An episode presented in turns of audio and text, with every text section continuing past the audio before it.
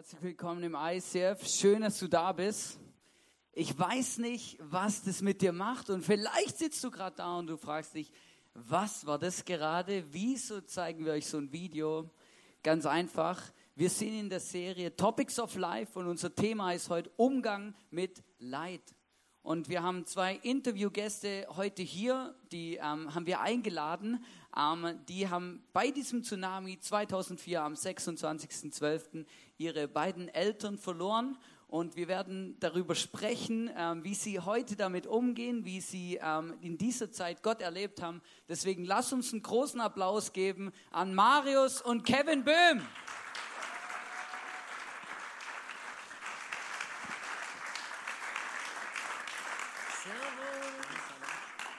Hallo. Servus. Servus. Ja, das hast du schon gelernt, Marius, gell? Richtig. Von heute Morgen. Sehr gut.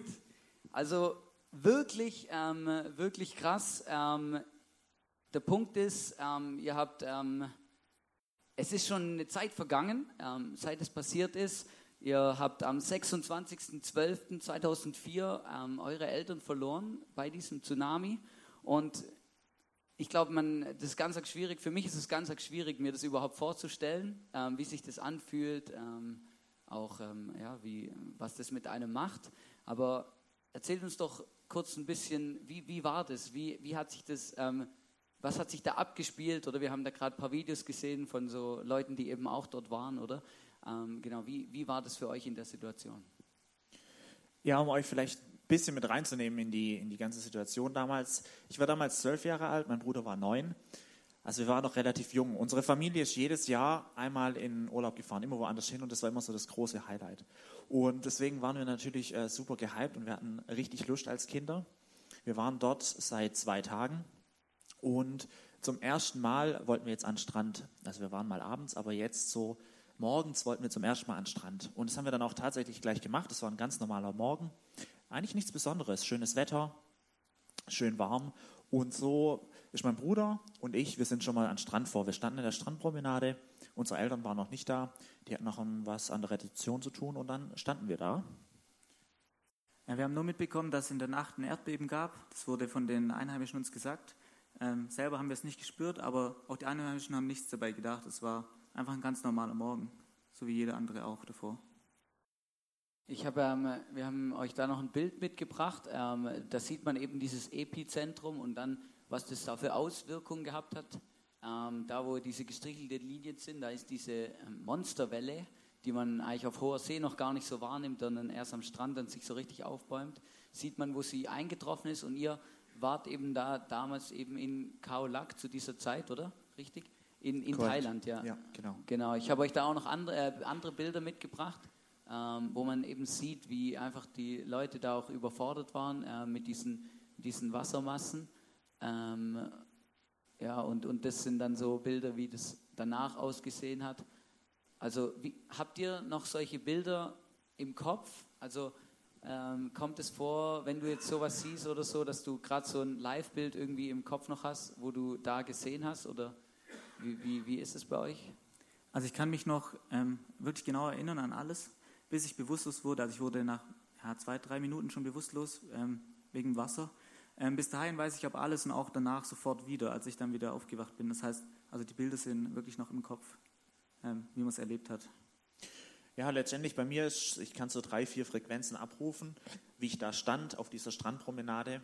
Es war kein Wasser da. Ähm, ich in meinem Alter kannte damals Ebbe und Flut. Und deswegen dachte ich, ja gut, das wird das damit zu tun haben. In der Ferne habe ich noch die Silhouette gesehen, ich weiß es noch, und ich dachte auch ähm, besonders. Aber da niemand reagiert hat um uns rum und alle waren ja, gut drauf, auch die Einheimischen sind nicht weggelaufen oder so, dann denkt man als Kind alles im grünen Bereich.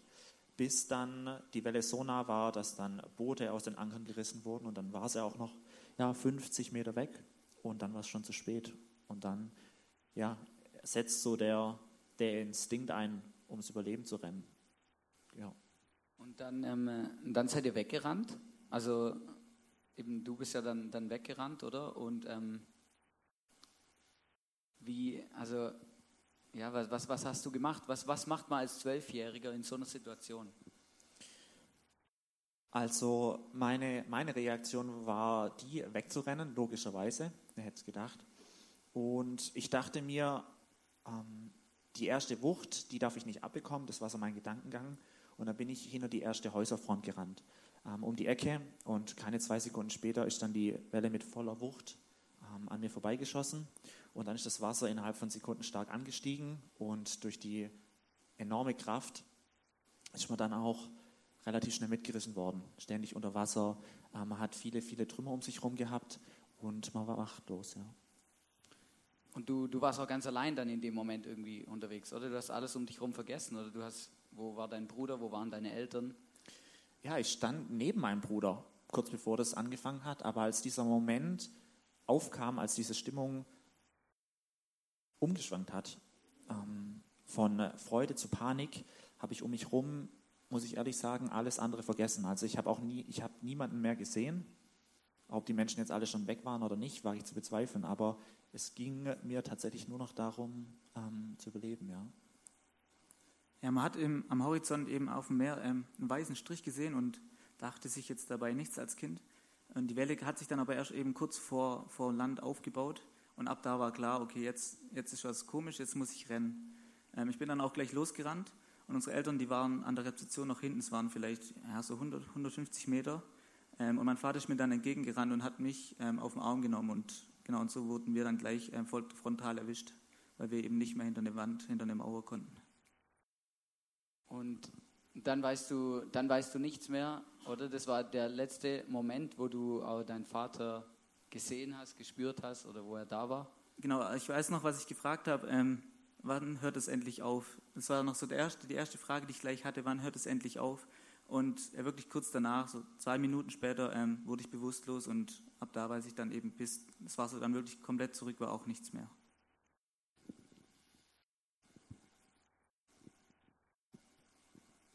Ich weiß nicht, was es mit euch macht, ähm, aber ich habe diese Geschichte schon immer wieder ähm, gehört. Wir haben es auch vorbereitet und trotzdem, ja, es ist irgendwie unvorstellbar, wie, wie plötzlich so, so, so was Schlimmes, oder? Du bist an Weihnachten im Paradies und plötzlich ähm, kommt so ein Schicksalsschlag über dein Leben, der dein Leben komplett über, den Haufen rollt. Ähm, wie, ihr habt ja dann ähm, auch, ihr habt euch ja dann getrennt. Wie habt ihr euch denn dann in diesem Chaos auch wieder gefunden? Also bei mir war es so, ich bin, ich konnte, nachdem die Welle etwas abgeebbt ist und, und dieser starke, dieser starke Sog von der Welle nachgelassen hat, auf so einen, so einen Pickup steigen im Wasser noch ähm, auf so eine offene Ladefläche und dieser Pickup trieb an einen Baum und dort saß ein Thailänder, der ähm, hat sich mir angenommen und hat mich hochgezogen und ich weiß noch, wie ich auf diesem, auf diesem Baum saß ähm, als Zwölfjähriger und das Erste, was mir in den Sinn kam, als ich dort oben war, ist, hoffentlich hat mein Bruder überlebt. Und ich weiß noch, dass ich, ähm, das ist das erste Gebet, an das ich mich erinnern kann, dass ich gesprochen habe, dass mein Bruder bitte überleben soll. Das war so das Einzige, was ich, was ich damals in dem Moment wollte. Ich habe viele Menschen um mich herum gesehen, auch viele, die, die offene Wunden hatten, bis runter auf die Knochen. Ähm, und ich kann mir bis heute nicht erklären, warum ich nicht dafür gebetet habe, dass meine Eltern überleben. Es war aber in dem Moment für mich nicht das, das Wichtige, sondern ähm, ich wollte, dass mein Bruder überlebt. Und dann dachte ich mir, ja gut, wen kann ich jetzt da, wen kann ich jetzt da bitten, weil ich es nicht kann. Und dachte ich mir, ich bete jetzt einfach mal zu Gott, auch wenn ich keine Ahnung hatte, ähm, wer das ist oder dass es Jesus gibt. Ich hatte keine Ahnung. Und jedenfalls bin ich dann von dort aus mit diesem Thailänder, der sich mir direkt angenommen hatte, hm, in etwa anderthalb Stunden, zwei Stunden auf den nächsten Berg gelaufen, weil man eben nicht wusste, ob es Nachbeben gibt und daraufhin neue Wellen. Und deswegen war dann seine Reaktion, gut, Marius, du kommst mit mir mit. Und dann bin ich dem hinterhergelaufen. Ich war froh, dass ich jemand hatte, ja. Hat der Deutsch mit dir gesprochen oder wie, wie habt ihr euch verständigt? Nein, wir haben Englisch gesprochen. Okay. Und äh, ich hatte den Eindruck, ich habe es echt drauf gehabt damals. Also ja, das lief.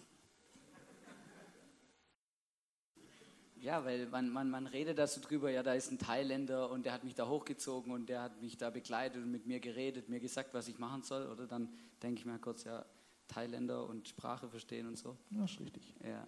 Und ähm, und du, du bist dann bewusstlos geworden ähm, und dann, wie, ja, wie ging es dann weiter? Wie, ja. ja, also ich bin dann aufgewacht, nachdem das Wasser eben schon komplett zurück war unter Trümmern.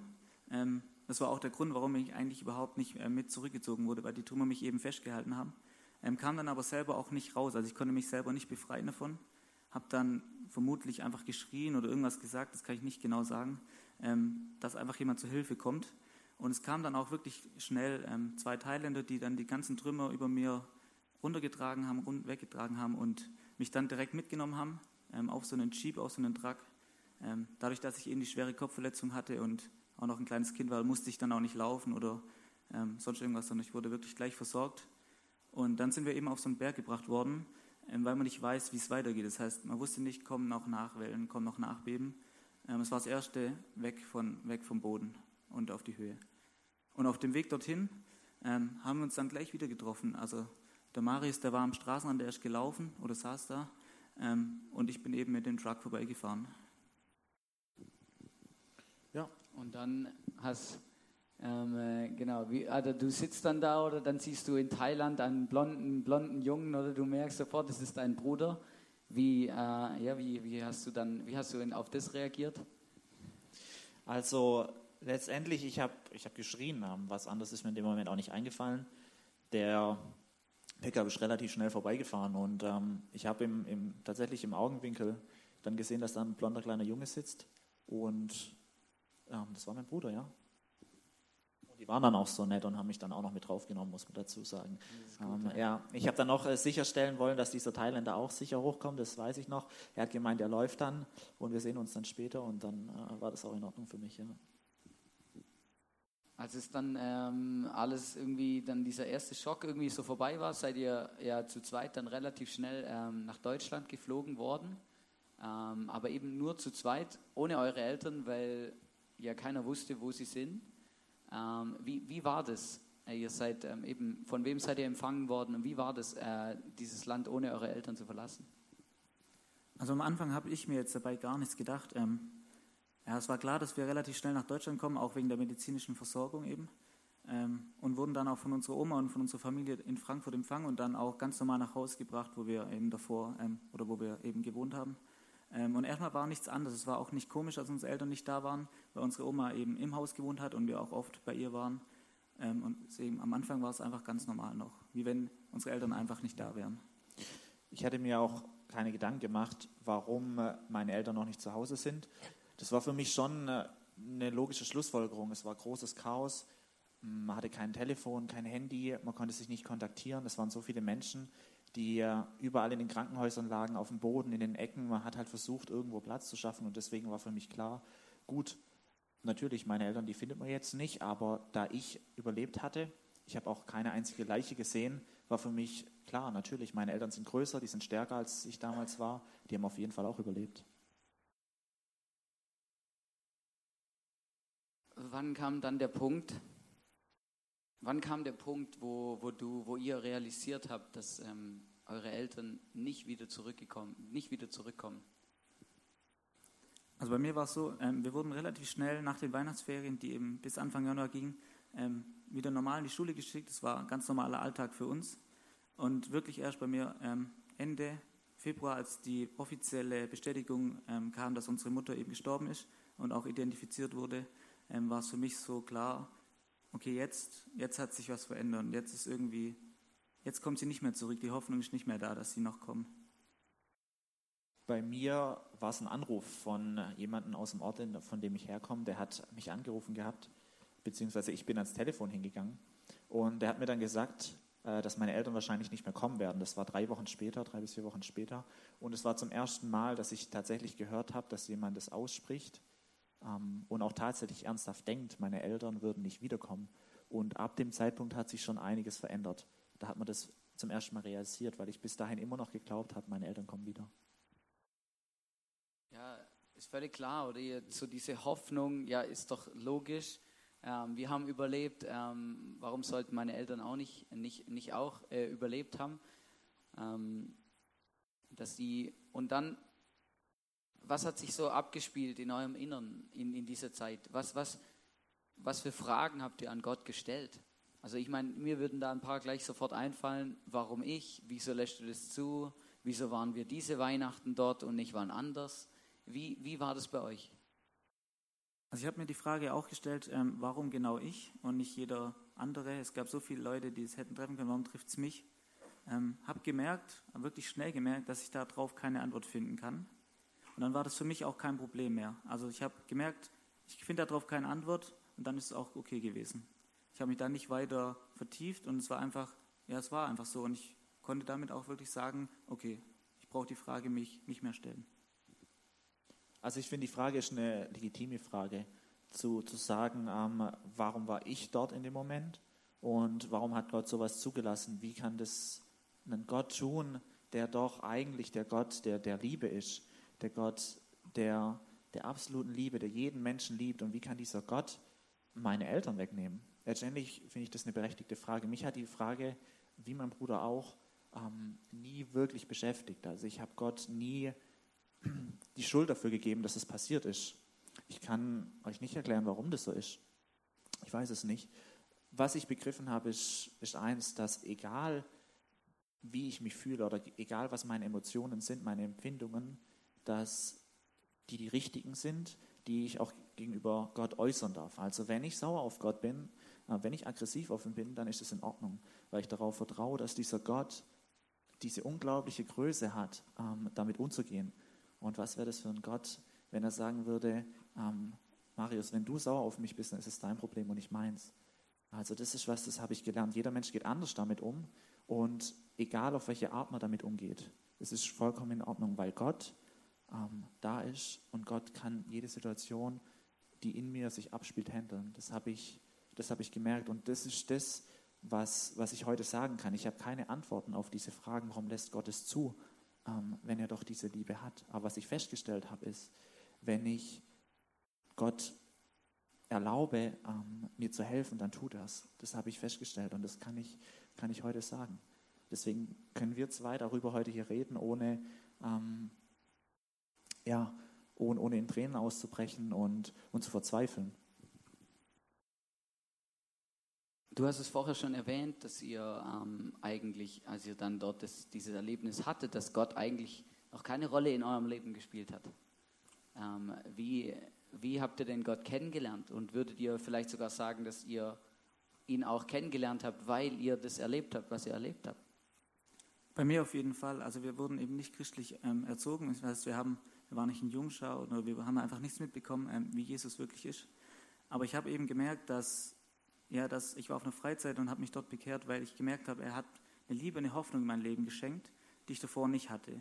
Ähm, ja, mir, mir wurde einfach von Gott wirklich was eingetragen, dass ich sagen kann, okay, ich kann damit abschließen und mein Sinn hat trotzdem ein Leben, auch ohne unsere Eltern. Ähm, das war so mit 13 und es hat sich dann auch immer weiterentwickelt. Also man fragt sich dann natürlich danach, wenn man, wenn man Bibel liest, wenn man Gott näher kennenlernt ähm, und eben liest, dass er ein Gott der Liebe ist, ähm, warum, wie kann er sowas zulassen? Aber ich bin eben der Überzeugung, dass, ähm, ja, dass eben nicht Gott selbst die Katastrophe ähm, macht, sondern dass eben die Sünde der Welt dafür verantwortlich ist. Er aber eben die Situation auch wirklich nutzen kann und ähm, er damit auch ja, wirklich Leute ähm, supporten will und unterstützen will und auch macht, ja, die Liebe brauchen, die Hoffnung brauchen und ähm, dass er wirklich da ist, egal in welcher Situation man im Leben steht. Und genau gerade wenn Leute das brauchen, dann ist er besonders da.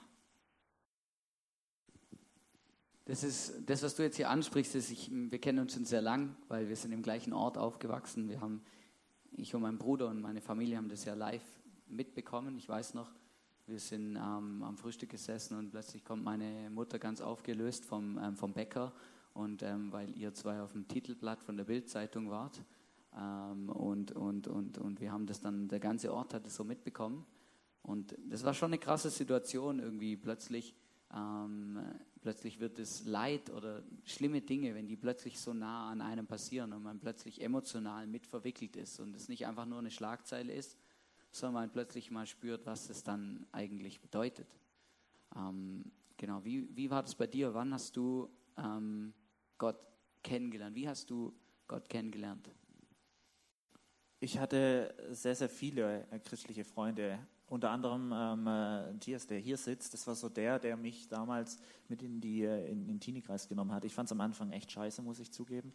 ähm, bin dann zwei, dreimal hingegangen und dann war das auch für eine Zeit lang wieder gut. Letztendlich war aber mein Umfeld, warum auch immer, so, so dermaßen christlich, dass ich immer wieder damit konfrontiert wurde und äh, dann ging ich mal auf irgendwelche Veranstaltungen, die, die, wie ich fand, sehr cool waren. Und deswegen war das für mich eher so, so, so ein Event-Charakter, als, als, als es anfing. Ähm, mir ging es dann auch nicht unbedingt immer primär um, um, um Gott an sich, sondern um, um dieses Ganze drumherum, so dieser Lifestyle, äh, super Lieder, ähm, geiles Licht und so weiter. Viele junge Leute, das fand ich echt gut. Und so ist es dann entstanden, dass ich gedacht habe, ähm, okay, da gibt es einen Gott, das wusste ich irgendwie, irgendwas. Damit hatte ich nie ein Problem. Und je mehr ich darüber gehört habe, desto mehr dachte ich, ja, das ist der, ähm, den es wirklich gibt. Und dann war ich 14, 15, sowas um den Dreh. Beantwortet das deine Frage? Ja, schon. Und, und ähm, gab es so ein Schlüsselerlebnis, wo du sagen würdest, ja, das war dann so der letzte Punkt, wo ich dann gemerkt habe, es geht nicht ums Licht oder um die Beziehungen, um junge Leute, um coole Musik, sondern es geht um Gott. Einen Moment hatte ich nicht, glaube ich. Das ist aber mir definitiv so, so was Schleichendes. Also man, man hat was gehört, man hat was aufgenommen und man dachte, ja, das macht Sinn. Das ist irgendwie, ja, das, das, das passt, das kann ich annehmen für mich.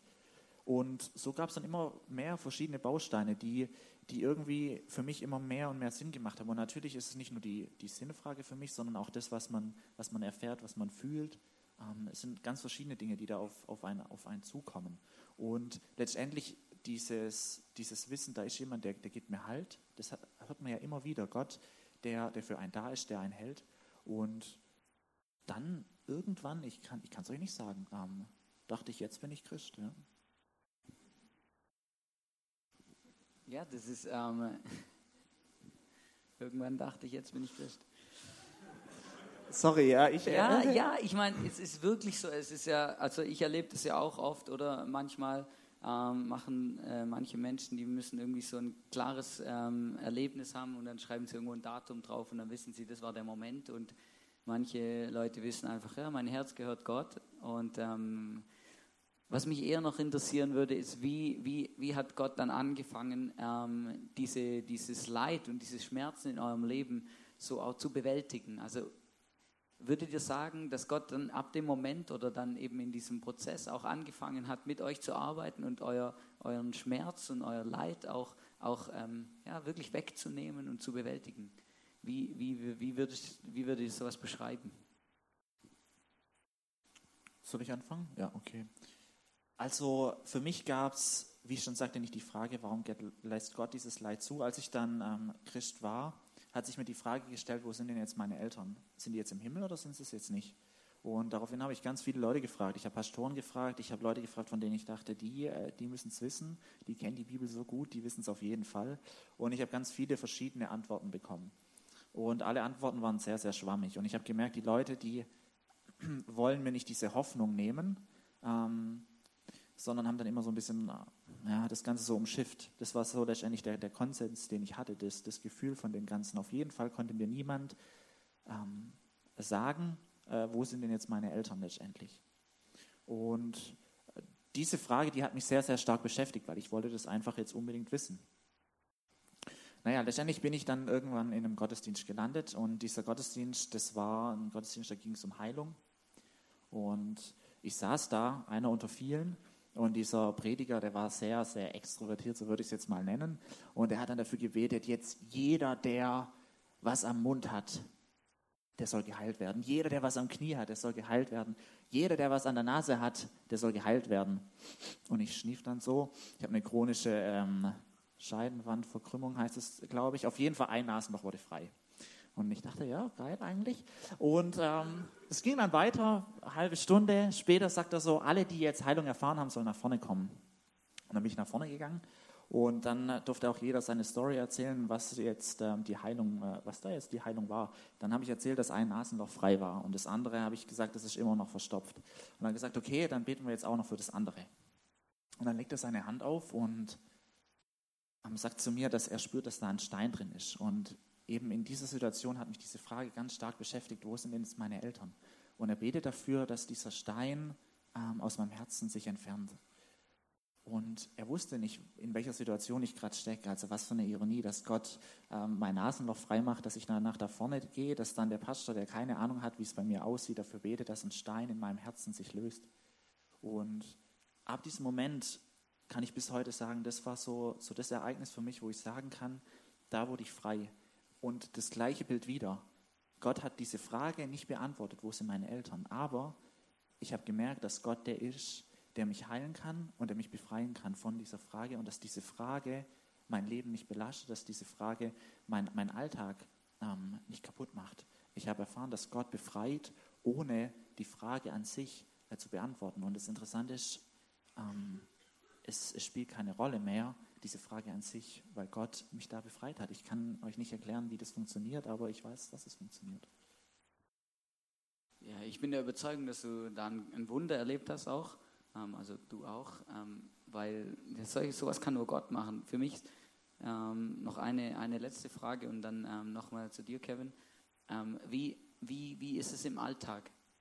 Ähm, wo ist, wie oft denk, denkst du manchmal darüber nach, dass, dass, deine Eltern nicht da sind? Kommen diese Momente, wo du traurig bist, wo, diese, wo die Trauer vielleicht auch wieder hochkommt? Wo, ja, wie, wie, wie präsent ist es in deinem Alltag?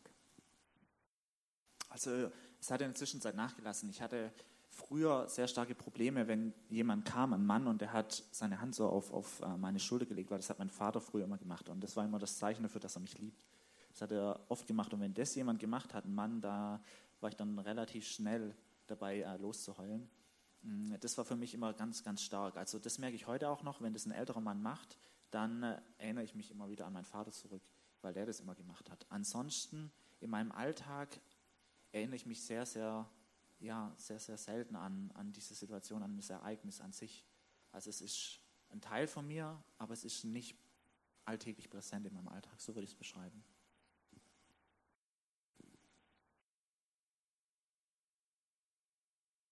Jetzt ist mir gerade noch was eingefallen. Ähm, genau, und zwar, ähm, wenn du jetzt wenn, wie würdest du jetzt ähm, jemandem begegnen, der ähm, vielleicht auch was Schlimmes erlebt hat? Und du hast ähm, eben selber gesagt, du hast viele schwammige Antworten bekommen, viele Leute, die versucht haben, Hoffnung zu machen, aber du hast gemerkt, dass sie eigentlich nicht damit umgehen können. Wie würdest du ähm, mit jemandem umgehen, der ein schlimmes Erlebnis hat oder was Schlimmes erlebt? Und was würdest du der Person sagen oder wie, wie würdest du dich verhalten? Schwere Frage, vielen Dank dafür. Ähm, was ich machen würde und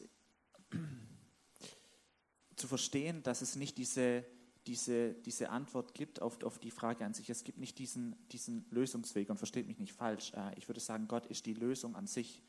Ähm, da stehe ich fest dahinter. Aber es gibt nicht dieses Ding, wo ich jetzt sagen würde, du musst den Schritt machen, den Schritt machen und den Schritt machen und dann ist alles im grünen Bereich. Was ich festgestellt habe, ist, bei Gott ist Ehrlichkeit das A und O. Das heißt, und ich wiederhole mich, aber ich bin fest davon überzeugt, dass das ähm, letztendlich das ist, worum es geht. Zu sagen, ich habe ein Problem mit dir, Gott, und es kotzt mich so dermaßen an, ähm, warum machst du sowas? Dann würde ich zu der Person sagen, hör auf, solche Gefühle zu unterdrücken, sondern sei ehrlich und sei ehrlich zu Gott. Und man muss nicht diese Angst haben, dass Gott damit ein Problem hat. Also das ist, ich glaube, das ist das, was was ich sagen würde. Natürlich, wenn jemand kein Problem mit Gott hat, wäre es lächerlich, sowas zu sagen. Aber worauf ich raus will, ist, Gott liebt es, wenn man ehrlich ist und das ist der richtige Weg, um, um seinen Zustand verändern zu können, egal wie dieser Zustand aussieht. Und letztendlich würde ich dann vermutlich ähm, das erzählen, was, was mich persönlich geheilt hat. Nämlich das, dass ich darauf vertraut habe und gemerkt habe, es hat sich was verändert, grundlegend. Also du würdest quasi ja, einfach sagen, hey, rede mit Gott darüber, ich kann dir keine Antwort geben, aber Gott kann dir, kann dir begegnen auf seine ganz persönliche eigene Art. Ja, so würde ich das wahrscheinlich sagen. Natürlich kann man mir Fragen stellen. Also das ist ja klar, man hat Erfahrung mit Gott gemacht. Mm. Letztendlich können Menschen helfen dazu, aber dieser, dies, dies, dieser Schritt, ähm, dass sich was in meinem Herzen verändert, würde ich sagen, den kann ein Mensch nicht machen. Das ist ein Ding zwischen, zwischen mir und Gott. Und wenn ich das möchte, dann äh, bin ich fest davon überzeugt, dass Gott da was verändert. Ja, und wenn ich das nicht möchte, ähm, dann soll ich das Gott aussagen. Da bin ich fest von überzeugt. Und äh, dann bin ich auch davon überzeugt, dass sich dadurch auch was ändern kann. Ja. Danke für deine Ehrlichkeit. Gerne. Du hast auch ähm, äh, das ein oder andere Krasse in deinem Leben erlebt. Kevin, du warst ähm, vor zwei Jahren ähm, in Thailand, 2014. Ähm, da war eine zehnjährige Gedenkfeier zu, diesem, ähm, zu dieser Katastrophe. Ähm, was, warum war das so wichtig für dich und was hast du dort erlebt? Also als ich mich zu Jesus bekehrt habe, habe ich eben nur gemerkt, es gibt eine Hoffnung und er will ähm, ja, die Liebe wieder zurückbringen in mein Leben. Ähm, hatte aber auch wirklich schnell das Gefühl, dass ich nochmal nach Thailand soll. Und das hat sich dann immer mehr verdeutlicht, je älter ich auch wurde. Und ähm, klar, mit 13 geht man nicht allein nach Thailand. Aber als ich dann eben älter wurde, ähm, war das wirklich wie ein Auftrag. Geh nach Thailand und dann schau, was passiert. Ähm, ich hatte dann die Möglichkeit, nach dem Abi ähm, dorthin zu gehen, weil ich reisen war und bin dann eben an Weihnachten oder über Weihnachten nochmal nach Thailand gegangen zum dem zehnjährigen Jahrestag. Ähm, dort war es auf jeden Fall nicht einfach. Ich habe das auch nicht erwartet, aber es war auf jeden Fall deutlich, deutlich emotionaler für mich, ähm, als ich es davor je erlebt habe. Also ich habe natürlich ähm, habe ich auch geweint und am, gerade am Anfang, aber so emotional so mitgenommen hat es mich erst, als ich in Thailand dann war. Ähm, ich habe aber gemerkt, dass Jesus mich eben heilen will, wenn ich dort bin, dass ja, dass er was verändern will in meinem Leben und dass er, er wirklich gesagt hat, geh dorthin und ich habe mich ähm, dann darauf eingelassen und ähm, es war im Nachhinein auf jeden Fall die beste Entscheidung. Ähm, genau, ich konnte eben ähm, erleben, dass, dass durch jede Träne, die ich eben geweint habe, mein Herz ähm, gehalten wurde, dass, ja, dass jede Träne, die dort geflossen ist, mein Herz wieder ganz gemacht hat und ähm, mit einem Sinn auch erfüllt, mit einer Hoffnung erfüllt und mit einer Liebe. ja, wirklich, dass das Leben auch lebenswert ist ähm, egal in welcher Situation man steht. Und ja, dass Jesus wirklich einen Weg und auch einen Plan hat für jeden, für jeden Einzelnen. Du hast dir ähm, dann auf dieser Reise ähm, auch, auch ähm, eine Erinnerung mitgenommen und, und wirklich um diese Entscheidung, für die du dich entschieden, oder ja, wo du dich entschieden hast, einfach wirklich eine Entscheidung fürs Leben, hast du dir ein Tattoo stechen lassen. Kannst ja mal kurz deinen, deinen, deinen Arm auch hochhalten, genau. Ähm, eben, da ist, da ist eine Welle drauf, oder? Ja, genau, eine Welle und ein äh, Herzschlag. Genau. Und ein, ähm, ein, Titel von einem Lied, das wir auch dann nachher singen werden. Ähm, da geht es vor allem darum, ähm, ja, dass, ja, dass wenn man was ähm, erlebt, das schwierig ist, dass man, ja, dass man wirklich offen zu Jesus sein kann und dass, ja, dass egal wie, ja, wie stark ich weine, dass, dass es in seine Hände fällt und er eben ja, das ein Ziel und einen Plan für dein Leben hat und dass er immer dabei ist. Ähm, das durfte ich in Thailand extrem erleben und das Lied hat mich davor schon immer wieder begleitet, ähm, dort aber wirklich extrem und ähm, auch wirklich persönlich herausgefordert. der Herzschlag ist so ein bisschen ein Zeichen dafür, dass Jesus wirklich mir ein zweites Leben geschenkt hat. Ich habe mehrere Situationen gehabt, wo ich hätte sterben können und auch biologisch eigentlich sterben hätte müssen. Ich hatte eine wirklich eine schwere Kopfverletzung, hat so viel Wasser ähm, geschluckt, dass mehrere Liter in, in der Lunge waren, ähm, wo man einfach eigentlich nicht überleben kann. Und ich habe gemerkt, dass Jesus mir ein zweites Leben geschenkt hat und gefragt, ähm, ja, was soll ich damit machen, was soll ich damit anstellen? Ähm, und einfach gemerkt habe, das sei einfach Vorbild mit deinem Leben, sei Vorbild ähm, für Leute, denen es vielleicht nicht so gut geht. Und ähm, ja, es ist so einfach für mich, ähm, darüber zu reden. Aber ja, dass die Leute, die sehen, ähm, es gibt eine Hoffnung und genau dieses schenkt die Hoffnung, schenkt die Liebe auch jedem, egal in welcher Situation man steht.